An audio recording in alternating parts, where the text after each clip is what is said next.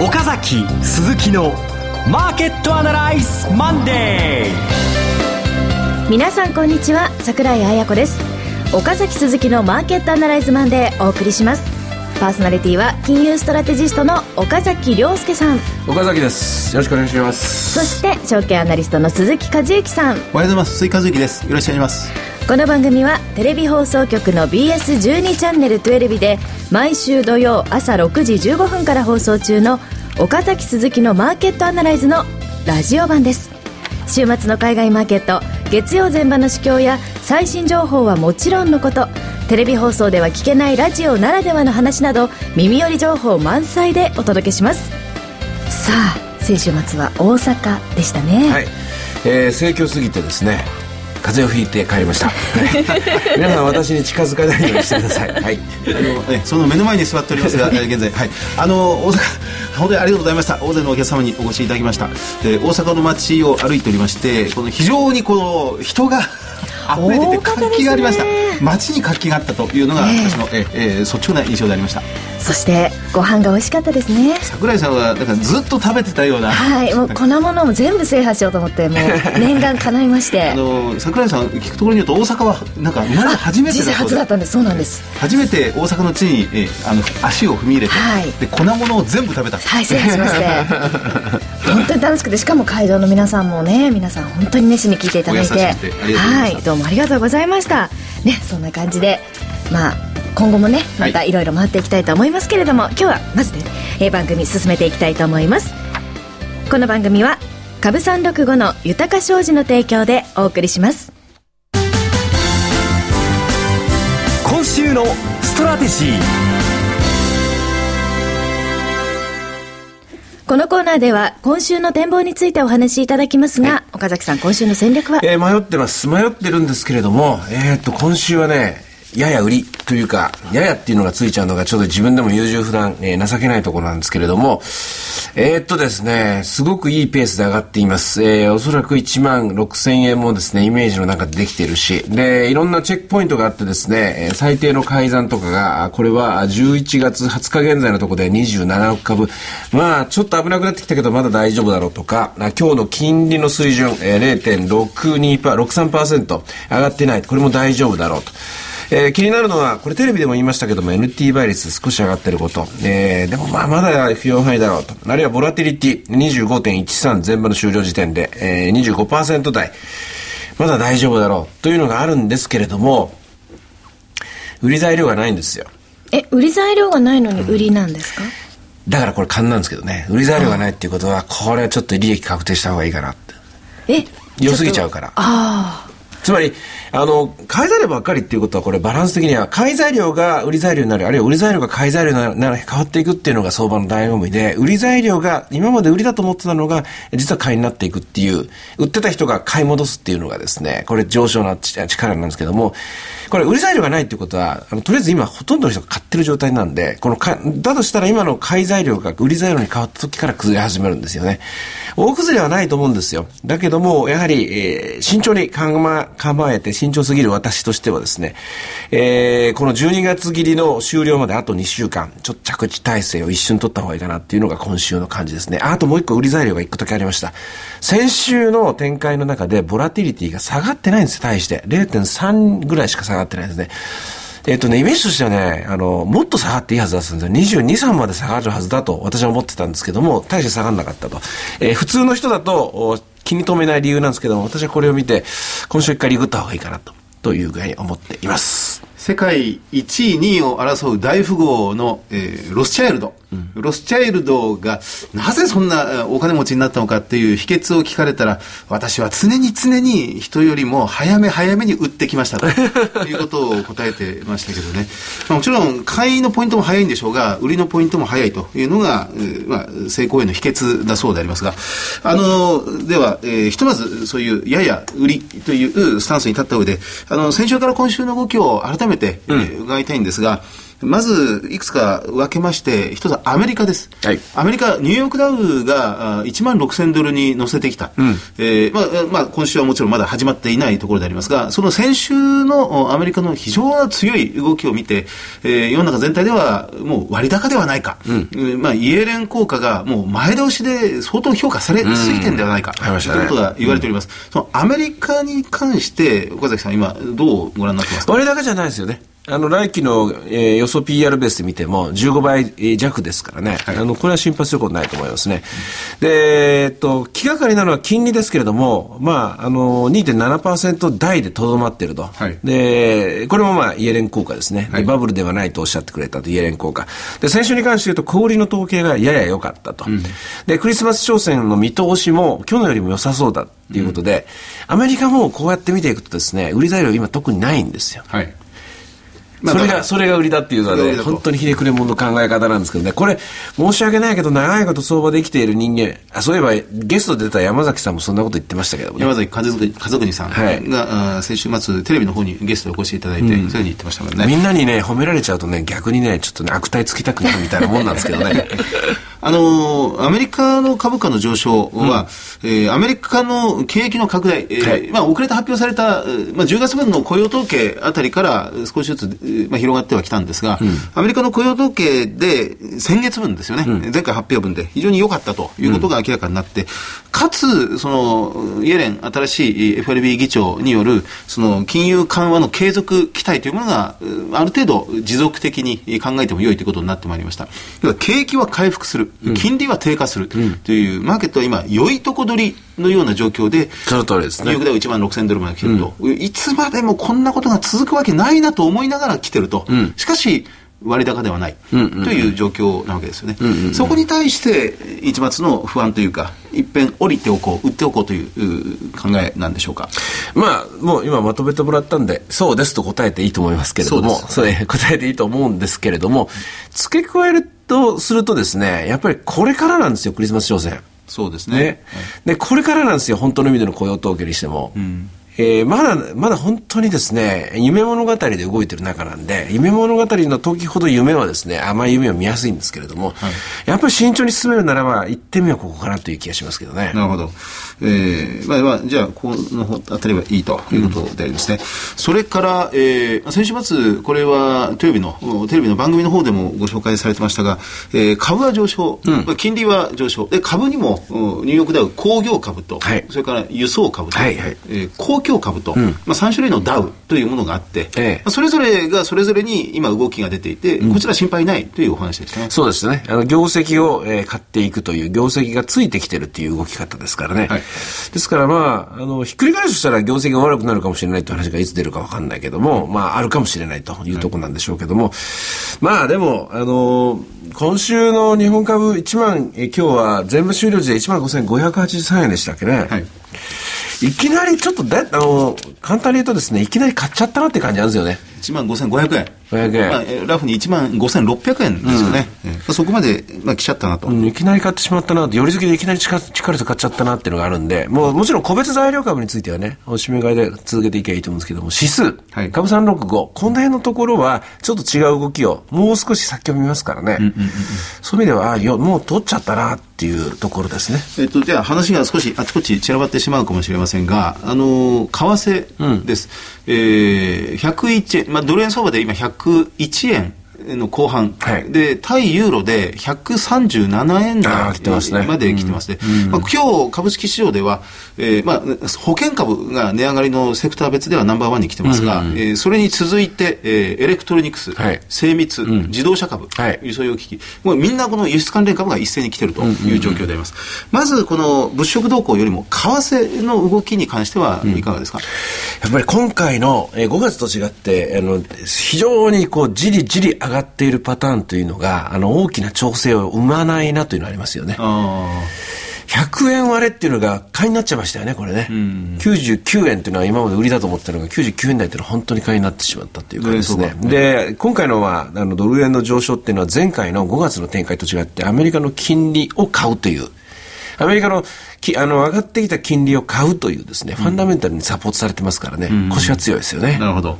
えー、当面、今の、おまあ、ドル高、ユーロ高の基調は、そんなに崩れることはない、と思います。まあ、ただ、株に話をもう一回戻ると、だからトヨタを売る必要はないですよね。ホンダを売る必要ない。えだから、あの、10%上がったシャープを売る必要とか、パナソニックを売る必要、ここは理由はないんですよ。そういうのはないけども、ユニクロを売る理由と、それからソフトバンクを売る理由と、KDDI、この辺を売る理由はあるわけですよね。ああユニクロを売る理由は、やはり輸入コストが上がってしまうということですか？いや、あの、まあ、割高ですよ。割高とやはり先物買いによって、あの、膨張しちゃってますからね、株価はね。225の影響が非常に大きいそうです、そうです値傘株。あるとしたら、この辺の調整が来てもおかしくないところだと思うんですけどね。そうしますとまた飛んでしまうんですが、先ほど冒頭に触れてました、その最低取引、え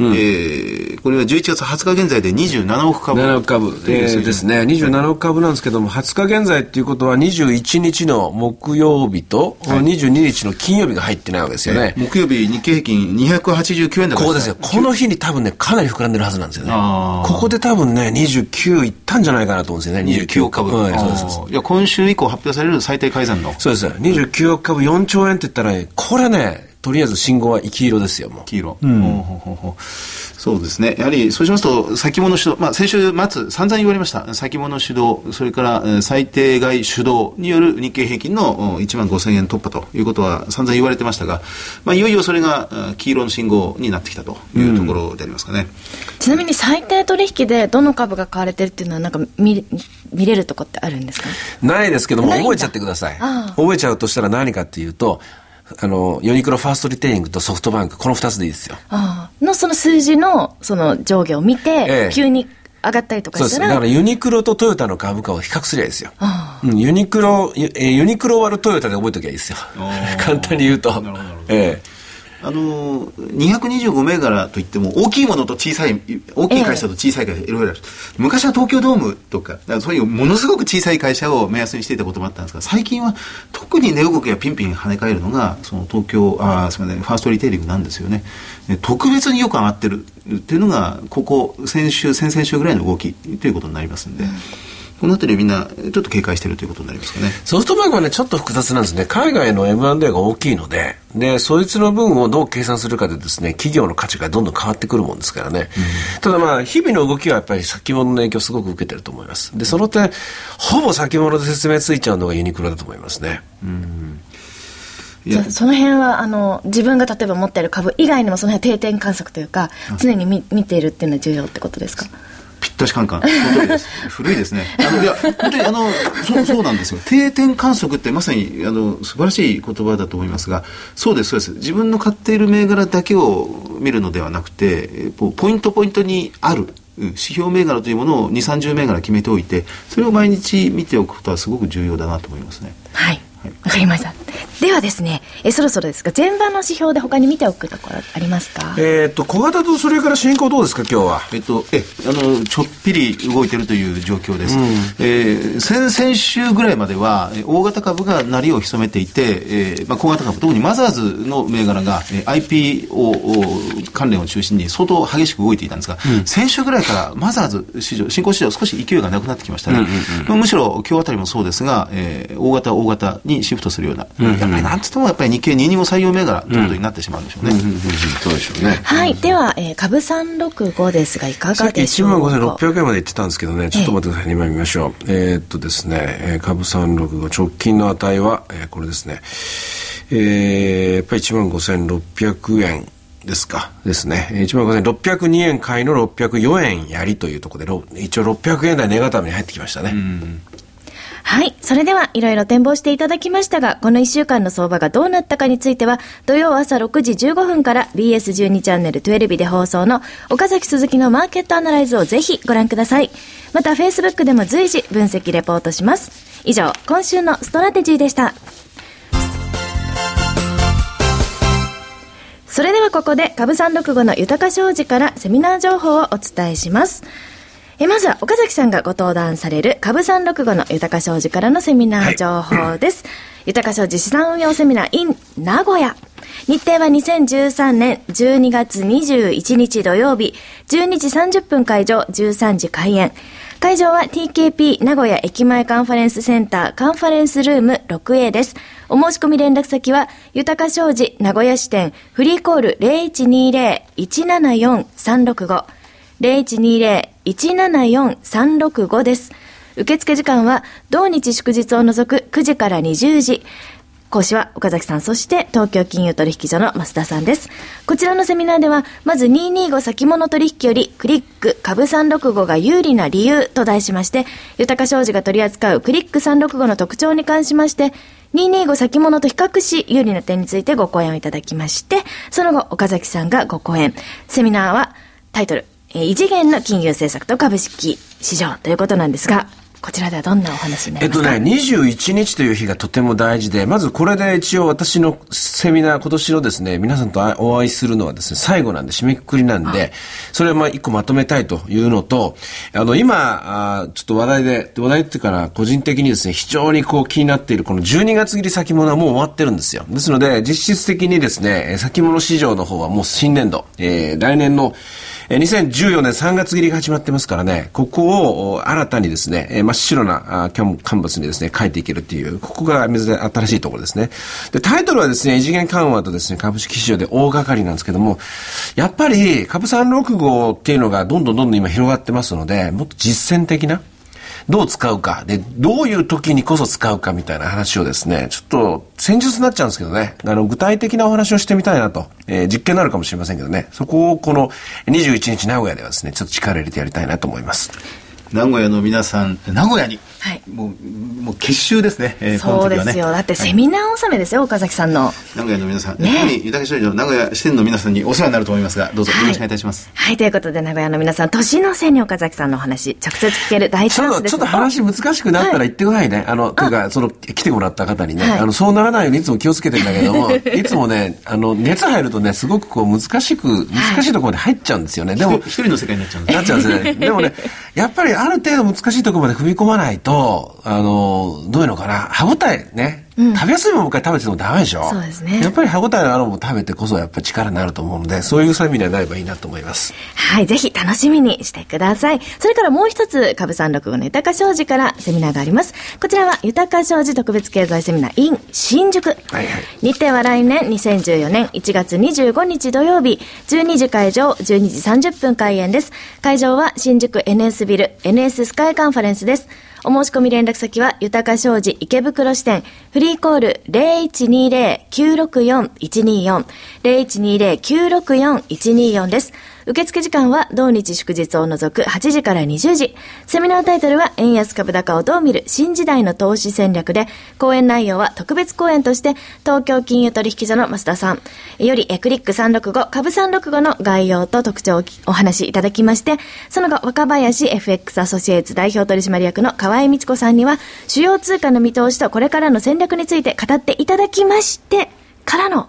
鳥。岡崎さんということなんですが。北島三郎ですこちらも異次元の金融、えー政策と株式市場ということなんですが、新年ということで。そうです、そうです、そうです。大事なところは、これまた日にち1月25日。ということは、12月に発表される雇用統計と1月に発表される雇用統計を見た上で、さらにジャネット・イエレン体制のスタートですから、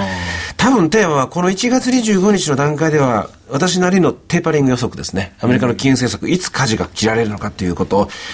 多分思い切って言うと思いますね。分かってなくても言っちゃう方なんでですね。2014年馬年、馬馬年年最初の、まあ、セミナーということになりますか。はい。ということで、え東京の皆さんは新年早々の岡崎さんのお話ということで、はいぜひご応募いただければと思います。さあ、続きましては、えー岡崎さん、有料セミナーの情報です。あはいはいこちらはシグマインベストメントスクール主催による岡崎さんの有料セミナー。タイトルは、インプライドボラティリティから導かれる新たな株式投資ということで、株365を使った週間戦略の立て方。内容はこれまで専門家しか観察分析ができなかった日経平均株価のインプライドボラティリティが公開され、これを使った投資戦略を立てることをご紹介いたします。え実施日時3回あります。2013年12月7日土曜日。あ、これもうすぐですね。あ、7日の分ですね。はいはいえー開催決まったらしいですよ。あの、えっと、ある一定量入って、まだ。枠あるみたいですね。あありますか？大丈夫ですか？はい。直近だと12月7日土曜日です。それから2回目が来年2014年2月1日土曜日。3回目2014年2月9日日曜日。それぞれ13時から16時の3時間です。会場は東京茅場町のシグマベースキャピタルのセミナールームにこれね、なります。あの、スケジュールが飛んでるのはですね、はいすいません、この日しか空いてなかったんですよ。もうね、埋まってますよね、そうなんです岡崎さんね。でも、おまけにこの、えっと、セミナーっていうのは、あの、ある程度限定してね、あの、あんまり大勢の人にですね、あの、広めちゃうと、ちょっと支障があるかもしれないんで、ええあともう少し枠があるのでやってるんですけども、いつ終わるかわかんないんで、とりあえず、えー、あの、はい入った数の分だけ埋めながらやってるっていう、こう、感じなんですけどね。はい。ということで、こちらはご注意があります。セミナー有料です。料金の詳細は、シグマインベストメントスクールでホームページを検索し、内容をご確認の上、ご応募いただければと思います。こちらのセミナーは初心者向けの日程なんですが、リピーター、の方向けのセミナーもご用意しておりますので、こちらもホームページでごあ、確そうそう、これ認ください。言葉に誤解がないように言っておくんですけど、あの、セミナー初心者向けって言ってるんですけど、これ初回者向けっていうんですよあ初回者向けですねで、はい決してですね、これ、本当に何にも知りませんっていうことが来ちゃう、人が来ちゃうと、本当にもう拷問のような3時間になるんで。難しいですねえーっとね、はいとりあえずエクセルは使えます。はいえーあるいは、あボラテリティっていうのを聞いたことがあります。あるいは株365は触ったことがあります。っていう人だけ来てもらった方がありがたいです。初回者向けですね。えそうです。あの、はい。そう、初心本当のセミナーで、あの、本当に初心者って言っちゃうと、ごめんなさい。私の言葉は通じない。あの、なんですかね。届かなかったかもしれないってので、そこを気をつけてくださいね。そこはぜぜひご注意いただければと思います。さあ、そして最後の一つですが、こちらは、えー BS12 チャンネル12の岡崎鈴木のマーケットアナライズマンデーのリアルマーケットアナライズ2013冬の陣です。こちらは12月15日日曜日、東京茅場町にて、東京証券会館の8階ホールです。えー応募方法は BS12 チャンネル12の岡崎鈴木のマーケットアナライズを検索いただきまして、そちらからご応募いただければと思います。えーセミナーの応募が12月2日締め切り間近となっております。あはいはい。ぜひですね、あの、応募していただければと思います。こちらはおなじみ、ラジオ日経の鎌田記者、それから日清記者研究所の矢島康秀さんなどがご登壇されますので、楽しみにしていてください。んと年内最後に、最後にまあセミナーする、これガチで、ガチで本当にアメリカの金融政策。トークバトルになるえーやると思います。えー楽しみですね。今回私はゆっくり聞かせていただきます。はい、ということで、ぜひ、どのセミナーも、え、応募いただければと思います。以上、セミナーのお知らせでした。フォローアップアナライズこのコーナーでは先週放送の BS12 チャンネル12日岡崎鈴木のマーケットアナライズについてお二人にレビューしてもらいます。えー今週、えーまあ、いよいよおアメリカ感謝祭の週ということになりますね。うん、そうなんですよ。だから、まあそういう意味ではね、これからあますます、えー足元を確かめる重要な時期に差し掛かっています。そういう意味で、あの、出てもらった山崎さんも、おちょっと不吉な話をね、意地悪、意地悪じいさんっぽくですね。そうですね。じいさん長なんて言えない長期的には、長期的には強気だけど。ど、直近はちょっと不安と言ってましたよね。持ち合い相場を抜けた抜けたというけど、まだその確信は得られない。すごいこと言いましたねえー山崎さんええはおっしゃってられましたね。よ、4度目の正直でしたっけ、で、あの、1万5000突破、うん、3回トライして、4回目抜けたと。これ皆さんね、本当ね、職場でもですね、あるいはあのお友達の中でもね、ぜひバブルの時代を知ってる方とね、あの話を聞くのが今だ一番大事だと思いますよ。我々は、わ私は一応まあその中の真っ只中で、一あの、えー、スタートしたからね、あれなんですけど、桜井さんもバブル知らないでしょ知らないですねバブルの知らない人間がこれからバブルに行くんですからね。やっぱりバブルの知ってる人の意見を、どんなに面倒くさくても、どんなにたどたどしくても、どんなにですね、時間かかってもうるさくても、やっぱり耳を傾けた方がいい。先輩のね、声に耳を傾けた方がいい時期になってきましたよね。はい。以上、フォローアップアナライズでした。さて、岡崎鈴木のマーケットアナライズマンで、そろそろお別れの時間です。ここまでのお話は、岡崎亮介と鈴木和之。そして桜井彩子でお送りしました。それでは、今日はこの辺で失礼いたします。さよならこの番組は、株365の豊か商事の提供でお送りしました。